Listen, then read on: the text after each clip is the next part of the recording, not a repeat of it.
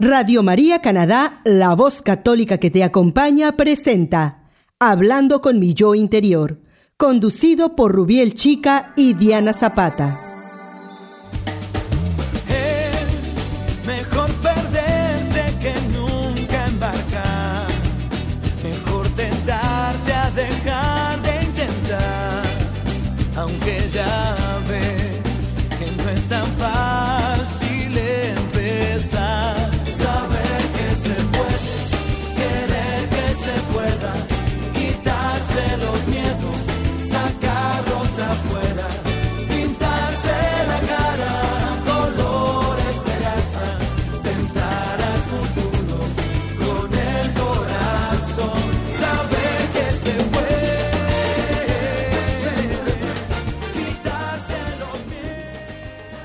Bienvenidos a un nuevo episodio de su programa Hablando con mi yo interior. Les estamos saludando desde la ciudad de Toronto a todos los que nos escuchan a través de Radio María Canadá y también a los que nos siguen desde cualquier parte del mundo por medio de la aplicación de Radio María en sus teléfonos celulares. Mi nombre es Diana Zapata y Rubiel Chica, su psicólogo amigo. y los invitamos a que nos acompañen en esta ocasión a conversar un rato sobre un tema muy importante como es la adolescencia. Qué tema tan interesante. Hoy nos acompaña un querido amigo y respetado psicólogo Leonel Valencia, egresado de la Cooperativa de Colombia, especialista en cognitiva de la Universidad de San Buenaventura, doctorando en psicología de la UBC de México, perito psicólogo en el sistema penal acusatorio en Colombia en casos de delitos sexuales en menores, docente universitario, capacitador en temas de abordaje de los delitos sexuales y vulneración de derechos, y además tiene 15 años de experiencia profesional como perito y docente académico. Leonel nos va a hablar hoy sobre un tema muy importante como es la adolescencia. Leonel, bienvenido al programa. Gracias, Rubiel, hombre, gracias a tu esposa, a los oyentes. Qué bueno que estás con nosotros, eh, Leonel, y cuéntanos entonces qué es la adolescencia, esa palabra que nos atormenta tanto y que a muchas familias Sí. están Ay. en esa difícil etapa de la vida. Cuéntanos qué es eso de la adolescencia. Que no sea que le diga Bueno, uno que los barritos, como le dicen en la cara. Los... La adolescencia, lo primero que a todo el mundo se le ocurre es el acné. Ah, yo no sé Sí, si ese, sí, sí, ese término de barritos será Sí. por toda Latinoamérica o acné. Eso es general. Eso es, general, eso es una sí. marca, eso es una marca de que ya llegó a la etapa de Claro que sí. Bueno, cuéntanos La- de qué se la trata. Adolescencia, la adolescencia es una etapa, una etapa del ciclo del nicho vital. Es una etapa intermedia en nuestras vidas. Todos hemos sido adolescentes. Nadie se puede sacar la adolescencia, porque es una etapa donde se da un proceso eh, de despliegue de maduración a nivel biológico, donde el cuerpo cambia tanto en el hombre como en la mujer. Hay unos cambios que se van a presentar. Esos cambios eh, van a generar obviamente una conformación diferente dentro del punto de vista anatómico. Todos lo conocemos, lo hemos visto en el caso de los hombres, la población del acné, eh, la vellosidad que ya pasa de ser una vellosidad incipiente una vellosidad mucho más amplia. La espalda, en el caso de los hombres, se ensancha, la voz, empieza a aparecer este cuento de la manzana de Adán, eh, la configuración física como cambia y obviamente ya la testosterona pasa de un sentido simplemente ubicativo ya al efecto de maduración, pues obviamente ya se va a tener una ubicación y un sentido y un gusto por las personas del sexo contrario o por las personas del mismo sexo, eso ya es pues obviamente específico a cada persona. En la mujer también se da un cambio, se da ya una polulación hormonal, la primera menarquia, eh, no significa que esté preparada para tener hijos, que esa es una claridad que siempre se le tiene que explicar a los muchachos. Pero es que hay que hacer eh, una claridad. El joven tiene que llegar a esas etapas preparado. Cuando hablo de preparación es que desde su casa, desde su inicio, con las personas que cohabiten, le expliquen por lo que va a pasar. Y eso se le tiene que anticipar. Algunos dicen, no, pero es que yo no puedo adelantar al muchacho con relación a esos cambios. No, venga, pero es que él los va a experimentar. Y esos cambios no se van a presentar en la casa, a veces se presentan por fuera. Entonces hay que darles ese tipo de explicaciones. ¿Por qué? Porque empieza a cambiar, ya empieza a ver el mundo de una forma diferente. Eh, infortunadamente los que no conocen esas etapas o piensan que es algo pasajero, hay nichos en los cuales el joven se bloquea, A veces los jóvenes tienen la percepción de que ya se conocen el mundo porque ya llegan a esa etapa, de que ya nadie les tiene que hacer referencia con relación a cómo va a ser su futuro, a que nadie les tiene que dar una orientación o una explicación, ya quieren ser más autónomos, ya básicamente quieren empezar a regir su vida. Eso también hay que explicárselos como tal. No es fácil, porque ahí es donde se presentan más situaciones tanto de choque y bloqueo entre los hijos hombres y las hijas mujeres, porque quieren experimentar, porque ya sienten una afectación por otras personas. Entonces se vuelve una etapa de exploración, pero a veces también de radicalización, de choque, sean muchos choques, sean muchos desencuentros entre las familias por situaciones que a veces hay que saberlas abordar. No es hacer imposiciones, es llegar a consensos, consensos claros para poder explicar ese aspecto. Entonces, como es una etapa no solamente de cambio biológico, sino de cambio a nivel de su comportamiento, hay que ir punto por punto explicándoles esa línea. No es fácil, porque básicamente algunos padres no nacen o no conocen con él, no conocen estas explicaciones que a veces pueden ser muy técnicas, pero obviamente hay que estar en ese punto, tratando de adelantarse a ciertas situaciones. Es una etapa que en algunas ocasiones suele ser muy conflictiva, pero cuando esto se da es porque quizá esa antelación que se hizo dentro de su desarrollo no fue la mejor por el tipo de normatividad que se da en ciertos hogares. O, o suele suceder en algunos momentos, jóvenes que tienen algunos trastornos dentro de su desarrollo. Por ejemplo, si es un joven que tiene un déficit de atención y llega a la adolescencia, ese cambio hormonal va a ser complejo. Si es un joven, por ejemplo, que tiene algún trastorno de tipo eh, autista o Asperger, eh, va a ser un poco más manejable, pero la situación también lo puede impactar. En el caso, por ejemplo, del Asperger, que tiene dificultades para socializar, va a ser difícil, porque se puede ver en un momento determinado en una situación de aprovechamiento de otras personas. Si es difícil para los jóvenes que no tienen ningún tipo de patología, por ejemplo, llegar a encajar en un grupo, esa parte de la aceptación, esa parte que se da en un momento determinado, bueno, sigo en este grupo, no lo sigo, aquí me presionan, siempre debe existir la presión en ciertos grupos para realizar ciertas actividades. Ahí es donde uno le tiene que dar al joven herramientas para que sepa lo que debe hacer. Porque quiéralo o no, muchos papás no están de acuerdo con esa situación. El joven sale, tiene amigos, explora nichos. Y en esos nichos es donde se presentan ciertas situaciones que pueden ser complicadas, que pueden ser conflictivas. Pero él hay que darle herramientas para que sepa cómo lo va a afrontar y que tome una decisión que sea acertada para su vida, que no le vaya a generar una situación de cambio negativo. Claro, Leonel, entonces la adolescencia es realmente la manifestación física y emocional eh, de unos cambios biológicos, de unos cambios hormonales que están sucediendo en el cuerpo y que más o menos se presenta entre los 10, 12 años, comienza pues en, y sobre todo que eh, anteriormente se presentaba a los 15, 16 años en las niñas y también en los varones más o menos a esa edad un poquito después, pero, pero hemos visto en, en los últimos años, sea, por muchos cambios, cambios sociales, de alimentación, de medio ambiente, que ahora la adolescencia se está presentando inclusive mucho más más temprana edad. Inclusive se ha visto eh, niños y niñas de 9, 10 años ya empezando a tener estos cambios hormonales. Pero si bien estos cambios hormonales son los que explican todos esos cambios físicos y emocionales, también es cierto que el entorno y el ambiente eh, familiar y social influyen en, cómo se enfrenta y cómo se desarrolla esta adolescencia, porque uno ve muchachos eh, adolescentes que uno dice, bueno, la están pasando bien en términos generales, están sufriendo sus cambios físicos de manera adecuada, lo entienden y, y, no, están, no la están pasando tan mal, ¿cierto? Pero hay otros que uno dice, oh por Dios, ¿cómo hacemos con esta familia? Porque la verdad se les sale los muchachos de las manos. Eh, ¿En qué influyen esas familias, ese entorno social para que esa adolescencia sea, se presente de una u otra forma? Pues mira, el principal es el contexto.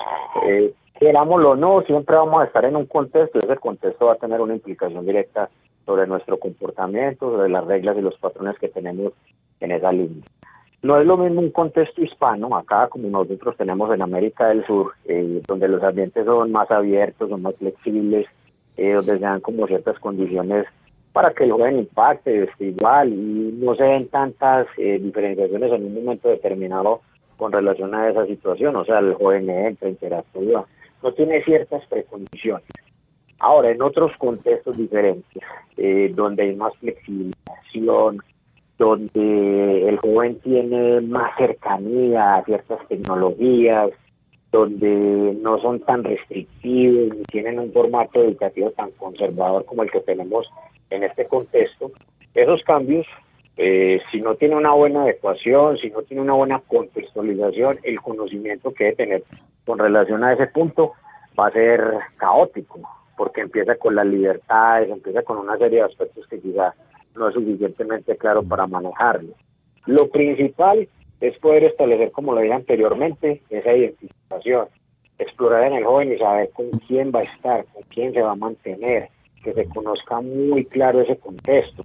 Y obviamente los padres, pues lo que hoy en día es hacer una reunión en su tratamiento con relación a lo que están viviendo los jóvenes de hoy, que no es lo mismo que les tocó vivir hace algunos años a ellos. Inclusive yo, por ejemplo, como padre tengo que adecuarme a esas situaciones, a que los jóvenes hoy tienen respuestas más ágiles, más técnicas, más precisas con relación a lo que nosotros veíamos en la anterioridad. Eso no puede ser un motivo como papá para decir no estoy a la altura. No, no, usted como papá siempre tiene que estar a la altura de su hijo con relación a las temáticas y a las situaciones que le presenta. Cosas eh, tan básicas como por ejemplo el punto de vista de interacción con el sexo opuesto, la sexualidad para ponerlo en una forma más general. Al muchacho hay que enseñarle, hay que explicarle, que respete, que se muestre en un momento determinado todo ese tipo de condiciones que a veces se han perdido en esa parte de la interacción.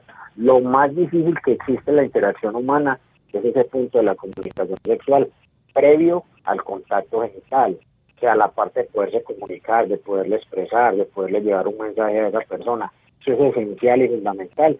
Y eso no se puede dejar a la orientación de otras personas externas, de otros jóvenes que tienen otra información que sea, muy formativa en un momento determinado para la acción que vaya a hacer, pero lo que se requiere es que el joven tenga una información de esos contextos y que lo pueda aplicar. No estoy diciendo que eso sea una tabla de salvación, porque para que se presente un problema, básicamente es simplemente que el joven salga y que se meta en un contexto totalmente diferente o en el cual él básicamente realiza mis actividades. Pero sí es básico una buena comunicación y sobrellevar ciertos aspectos. Ser flexibles no significa ser estrictamente normativos, pero poder llevar con el joven ciertos mecanismos, que él también sea parte de la norma, que él también la construya, pero que sea una situación que se pueda conversar entre ambas partes. Y además que la entienda. Que se pueda llevar. Que Sí, la- obvio. sí, que la entienda, porque que hay normas que son, que son absolutamente joven- absurdas. Exactamente, el joven se contextualiza, Sí. pero lo que se tiene que hacer con él, por ejemplo, si va a salir eh, y si va a llegar tarde de la noche, bueno, usted con quién va a estar, dígame en qué sitio está, o ya cuando esté en una edad obviamente mayor, eh, no vas a llegar a la casa, listo, pero llame y diga que está bien, para saber en dónde está, en qué amigos está frecuentando. O sea, son situaciones que los padres tienen que pasar de ser eh, básicamente administradores, porque administramos los hijos y llegamos a un punto en el cual vamos a ser observadores. Pero en esa parte de la administración hay que dejarlo que él también explore, que él también interactúe. A veces a los hijos hay que dejarlos que cometan errores, pero que no vayan a hacer unos errores que vayan a tener una repercusión en su salud o en su vida, no.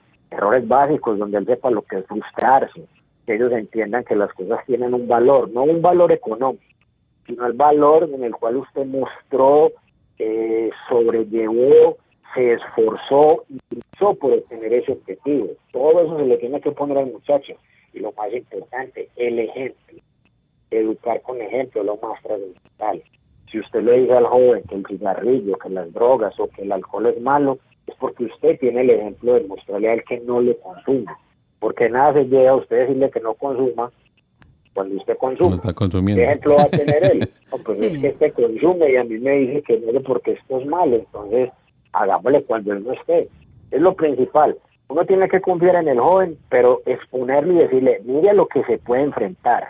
Ojo, no con una expectativa de, es lo peor. No, sí es lo peor, pero trata de saber qué es lo que te puede pasar y cómo te vas a proyectar a partir de ese momento, porque tu vida puede cambiar. Así es. Eso me hace acordar de, y a veces uno escucha de la gente o de los, o los padres, o en consulta también, de que le dicen a uno que, según tu experiencia, que le dicen a uno, es mejor ser amigo de, yo soy amigo de mi, de mi hijo. ¿Qué es mejor, ser amigo o ser padre? A ver, lo que pasa es que esa posición de ser amigo, eh, no, también se pone como cuando te digo. Hay cosas que uno nunca le cuenta a los papás, pero experiencia propia. Cosas que nunca se le van a contar a la mamá. Fácilmente se le pueden contar al papá, otras simplemente se omiten. Eh, el hecho de que se dice ser amigos, entre los amigos se cuentan secretos. Y los amigos también compartimentan la información para que otros no lo sepan. Yo creo que lo mejor es ser un papá que escucha. El apelativo de amigo significaría como entrar a un plano de comisaría y a veces eso no se logra con los hijos en cierto aspecto y no es una situación para decir que no es buen papá. Yo creo que lo principal es tener buena comunicación y que se tenga confianza. Y y como enseñarles, padres, nosotros, claro, y como padres nosotros somos los que tenemos que propiciar los diálogos con relación a las situaciones que ellos van a empezar a experimentar. El caso, por ejemplo, de los muchachos que estén en las etapas de hay la adolescencia temprana que puede estar entre los 9, 10 años más o menos, espe- empezando ya con el cambio hormonal, la media entre 13, 15 y ya la última que es entre 16, ya hasta los 17. Uno lo que tiene que hacer como papá es explicar cambio. Por ejemplo, a un hijo, ¿quién más que el papá para explicarle qué es la estimulación? ¿Qué pasa con la autoestimulación? Eh, con las imágenes de contenido sexual, con la pornografía. Al muchacho hay que, explicarle, la pornografía es un negocio, ¿cierto? Es un negocio que tiene unos identificativos y tiene unos roles. Lo que usted ve ahí no se lo va a traducir a usted en su realidad el desempeño físico. Eso no es así. Ahí le venden un estereotipo. Nunca se vaya a llevar esa imagen. Lo que usted va a experimentar es una cosa totalmente diferente. Y esperemos que la primera vez que usted lo vaya a experimentar sea bueno, porque a partir de ahí usted va a tener un concepto con relación a esta situación. Que lo vaya a hacer en la mejor forma. O sea, uno no puede estar en esa expectativa de, por favor, mi hijo no puede llegar a eso. No, es que él va a llegar. No sabemos cuándo, porque si un hijo no llama a su papá cuando está realizando actividades sexuales para que le diga, papá, estoy bien. No, ninguno. La situación es clara y es puntual, o sea, el muchacho hay que darle la información dependiendo de la edad que tenga para que él la sepa asimilar y para que la utilice con claridad. En ese punto no hay que ser ni extremos, no hay que ser mínimo con relación a lo que se tiene que tratar. Hay que explicarles, hay que darles confianza con relación a eso. Y básicamente el respeto. Y que no se dejen presionar, en lo absoluto. No se tienen por qué dejar presionar. Por ejemplo, algunos jóvenes lo hacen. Venga, amigo, usted quiere estar con otros. Tómese este trago. ¿Por qué? Si yo no tomo, no necesito, no lo requiero. Entonces no puede estar con nosotros. Bueno, siempre hay que ponerlo en esa línea. Un amigo no te ofrece ese tipo de aspectos. Si es tu amigo, si te estima, si te aprecia. Y si es tu amigo, debe aprender a respetar esa diferencia. O sea, eso no tiene por qué ser un problema. Entonces no puede ser amigo mío porque no toma, porque no consume. No, ahí es donde uno tiene que replantear. En realidad sí es mi amigo. Así es. Sí me aporta. O sea, sí me genera algo. No, No. significa que una persona que consuma no pueda ser su amigo. O sea, yo puedo tener amigos que consumen, pero yo no consumo. Y Yo básicamente... consumo, pero yo no me meto en él. Sí, y básicamente uno de los grandes problemas de esta etapa es que los muchachos tienden a, confiar y a creer más en lo que le dicen sus pares, ¿cierto? Los muchachos de su misma edad. Y, lo, y lo que dicen en las redes sociales y ahora con tanta boom de información que, entra por, todos los sentidos prácticamente. Entonces, yo, yo creería que es mucho más difícil para los padres de, un, de un antecedente de, de- cultural en el entorno latino eh, tener ese tipo de o, o perder ese tabú a hablar de estos temas como tan importantes como son la sexualidad, como es el, el conocimiento del cuerpo, como son las drogas y todas las cosas que un muchacho puede ver en la calle, es mejor que las aprenda desde la casa, inclusive mucho mejor si se las empezamos a decir desde pequeños antes de que empiecen esta etapa de la adolescencia donde empiezan a ver y a experimentar estas cosas, porque qué mejor que ellos tengan la oportunidad de hacernos las preguntas directamente y no que quieran buscar la información, obviamente con muchas veces con respuestas eh, malas eh, o mal, o que reciban información equivocada de otros muchachos que obviamente también están mal informados. Entonces, Sí, de ahí la importancia de que los padres empiecen a hablar de estos temas con los hijos desde temprana edad y que les den la confianza de hacer las preguntas que necesiten. Y los papás no tienen por qué sabérselas todas tampoco. Si, si se sienten que no están capacitados, busquen ayuda de un psicólogo, un trabajador social, eh, un sacerdote, alguien que les pueda orientar en, en cómo manejar ciertos temas, pero que siempre, siempre haya buena comunicación. Pero Es como es algo muy particular, Mm. muy particular, por ejemplo, cuando en consulta llegan y le llevan a usted, por ejemplo, un niño, porque los papás dicen, no me lo soporto, Eso. le llevan a un adolescente porque dicen, ese es tremendo, no me hace caso. Yo siempre soy de la línea, señor, señora, primero es con ustedes. ah, es. pero ¿por qué? Si es que el, el problema es el... No, no, no. Yo tengo que saber cuál es el modelo formativo, cómo es la interacción, para poder después hablar con el muchacho. Si ustedes se ponen de acuerdo, pues yo creo que algunas cosas pueden mejorar. Pero nada ganan ustedes contra ese muchacho que lo único que va a hacer es que se va a quejar de ustedes. Y va a decir que ustedes son esto, que ustedes son aquello. No, no, no, lo principal es los padres. Es que hoy en día el papá no es fácil y sobre todo en estos contextos allá en la parte norte donde ustedes se encuentran, las tecnologías nos llevan un avance perplejo. Hoy muchas, muchas de las relaciones a nivel de interacción de los jóvenes se llevan es por estos medios. Facebook, Twitter, por todas las redes sociales. Y la cantidad y cascada de información que se da, a veces negativa, porque hay que decirlo así, que va en contra de las personas, eso se vuelve un efecto.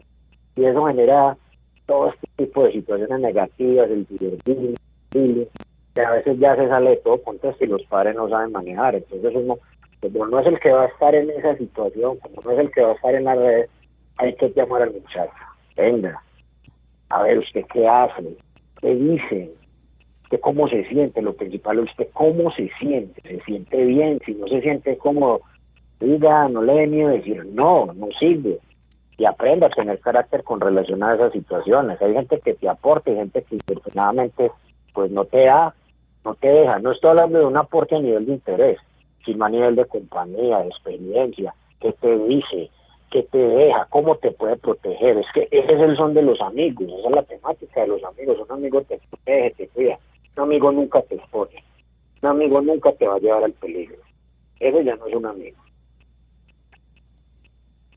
Bueno, eh, Leonel, entonces mm, yo creo que sería importante eh, ya a este punto que le contemos entonces a los padres eh, qué pautas o qué, o qué, le- qué les podemos enseñar o qué, qué tips les damos para que empiecen a enfrentar como esas situaciones eh, del día a día con los adolescentes, cómo les hablamos, cómo les, les damos las normas, qué, cómo les pedimos resultados también, porque a los muchachos hay que ponerles normas y pedirles resultados, pero explicarles por qué queremos tener ese resultado y para qué le va a servir en la vida, cómo comunicarnos con ellos, qué pauta les podemos dar entonces a los padres que nos están escuchando para que puedan tener mejores herramientas de, de- de comunicación y de manejo de, de los hijos ad- adolescentes. ¿Cómo romper con esos tabúes, por ejemplo, de la sexualidad? Supremamente importante, ese es uno de ellos. Y sí. la parte de las la adicciones. sexualidad. Ujú.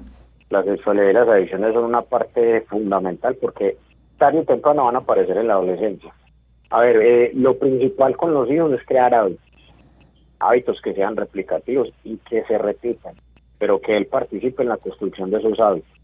Eso es esencial, es importante, el que puedan comer juntos, el que siempre puedan estar juntos a una hora del día predeterminada. O sea, que se vuelva un hábito para que él sepa, en mi casa siempre tengo que estar a esta hora debo de estar presente en estos momentos. ¿Por qué? Porque es el momento de la cena o porque es el almuerzo, porque ahí después de que estamos hablamos, se ponen todas las situaciones que cada uno de nosotros tiene, se busca como familia, como consenso en que se pueda participar y en que se pueda ayudar.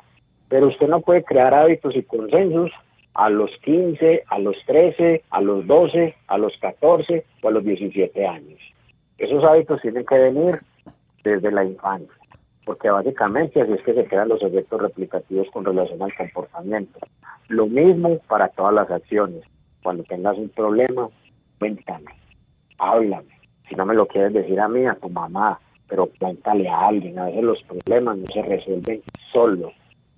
Hay mecanismos más efectivos que a veces no los puedo tener yo. Hablar es lo más importante.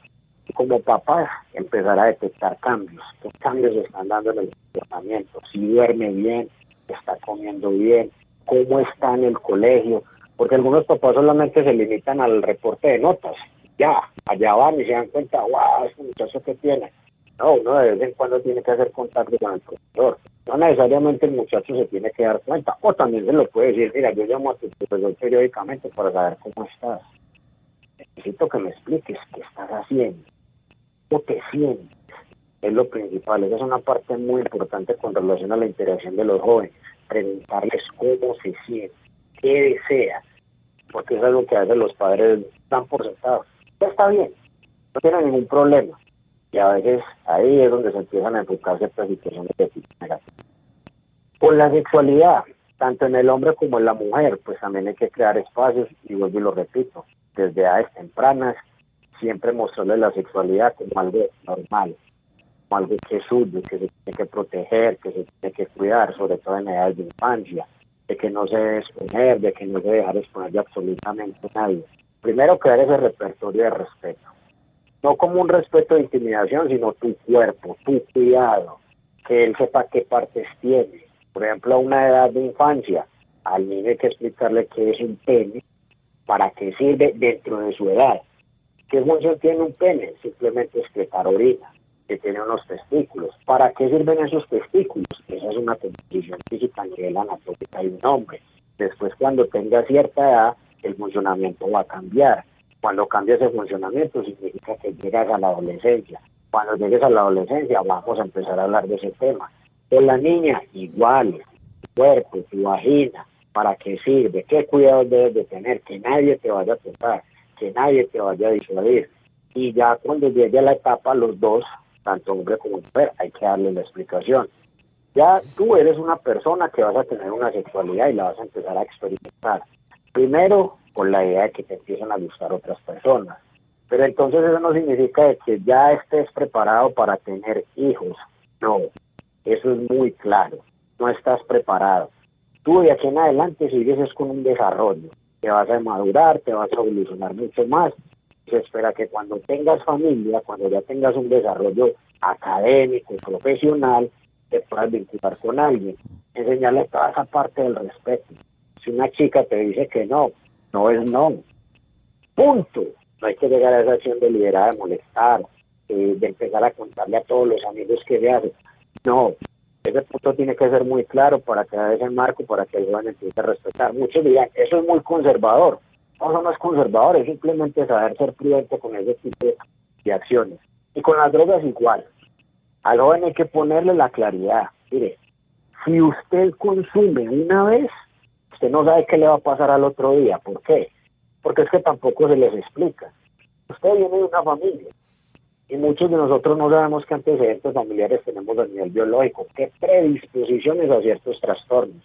Entonces a veces el joven dice, vamos a tomar una cerveza, vamos a tomar un guaro y no me va a pasar nada.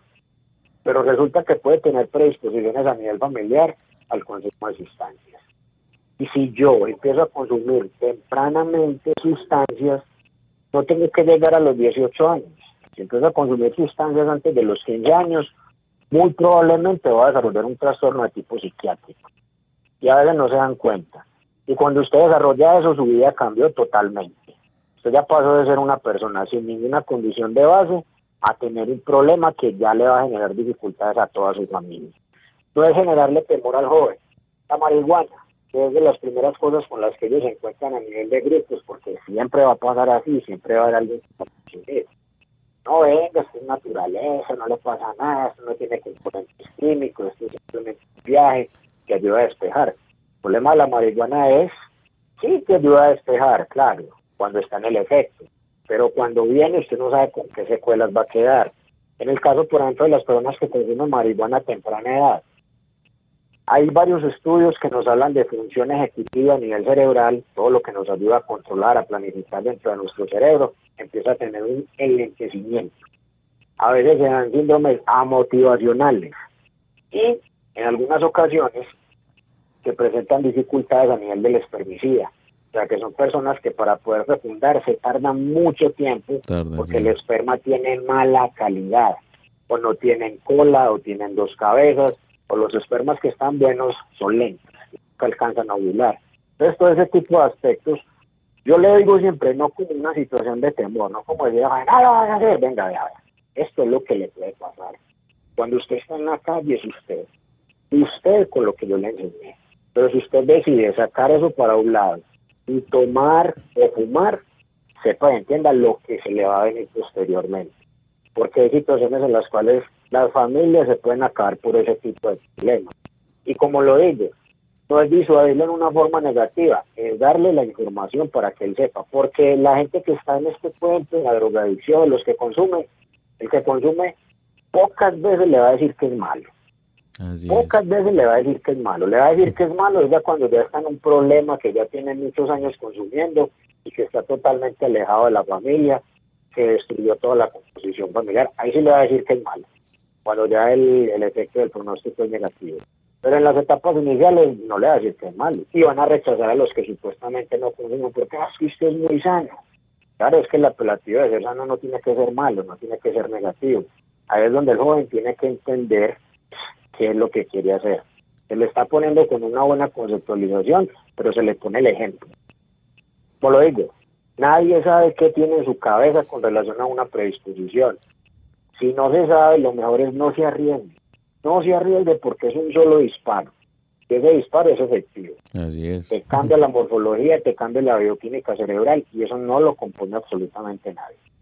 Claro, Leonel, muy importantes todas estas pautas para nuestros eh, queridos oyentes. Entonces, como para resumir, básicamente es aprender a identificar eh, esos momentos eh, en, en los que realmente pues llega la adolescencia. En cada uno de los muchachos es diferentes y eh, en diferentes etapas de la vida y pues estamos viendo que ahora más que nunca se está presentando mucho más temprano. Entonces, empezar a identificar eso eh, nos ayuda también a, prepararnos y, y a preparar a los muchachos para lo que viene como consecuencia de este desarrollo eh, físico y emocional. Entonces, básico, entonces la comunicación, eh, aprender a, a- a decir las cosas sin tabú eh, y también aprenderlos a escucharlos, que es muy importante, saber en qué, en qué punto de vista están ellos y, y eso también les ayuda a ellos a, a, a recuperar, a tener su confianza y a, y a formar también su personalidad. Así es. Y lo otro importante es, es el acompañamiento permanente y si, y si no sabemos, sabemos que no estamos solos, tenemos eh, un médico, tenemos un, un amigo muy querido y al que tenemos mucha confianza, un psicólogo, un sacerdote,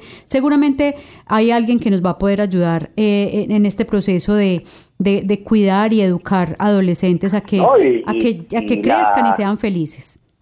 La tecnología también tiene que ser una aliada de los papás en este tipo de aspectos. Eh, si bien a veces las personas no tienen eh, la posibilidad de ir a un psicólogo, de ir a una persona experta, en Internet pueden encontrar muchos programas técnicos, muchas páginas que se dedican a todo este tipo de informaciones, cómo hablar con su hijo, explicarles este, este tipo de temas. Eso es algo que los padres también se tendrían que actualizar, no solamente ver la tecnología como algo negativo, sino mirar que hay algunos momentos en los cuales también puede ser útil para esos temáticos. Claro que sí. Bueno, Leonel, se nos acabó el tiempo desafortunadamente, pero bueno, te agradecemos mucho que hayas estado eh, esta vez con nosotros hablando de este tema tan interesante. interesante, Eh, y bueno, yo sé que muchos eh, oyentes van a estar eh, haciéndonos muchas preguntas y si vemos que hay dudas que te podamos comunicar, te las haremos llegar para que les puedas informar y, y ayudar también a, a estos padres que nos están escuchando. Muchísimas gracias por estar con nosotros y bueno, hasta una próxima oportunidad. No, muchas gracias a ustedes por el espacio y que les haya servido bastante. Feliz noche. Ok, bueno, muchas gracias. Muy bien, queridos oyentes, hasta aquí nuestro programa del día de hoy. Recuerde que los estuvimos acompañando sus amigos Rubiel y Diana y hoy estuvimos conversando sobre un tema muy importante como es la adolescencia. Esperamos pues que les haya gustado y les haya gustado este tema tan interesante. Muchas gracias por recibirnos cada semana en sus hogares o en sus sitios de trabajo. Permanezcan en sintonía de la emisora Radio María Canadá. Envíenos sus comentarios al email hmi@radiomaria.ca y denle like o me gusta a los audios de la página de Radio María Canadá. Radio María Canadá. La, voz católica que te acompaña.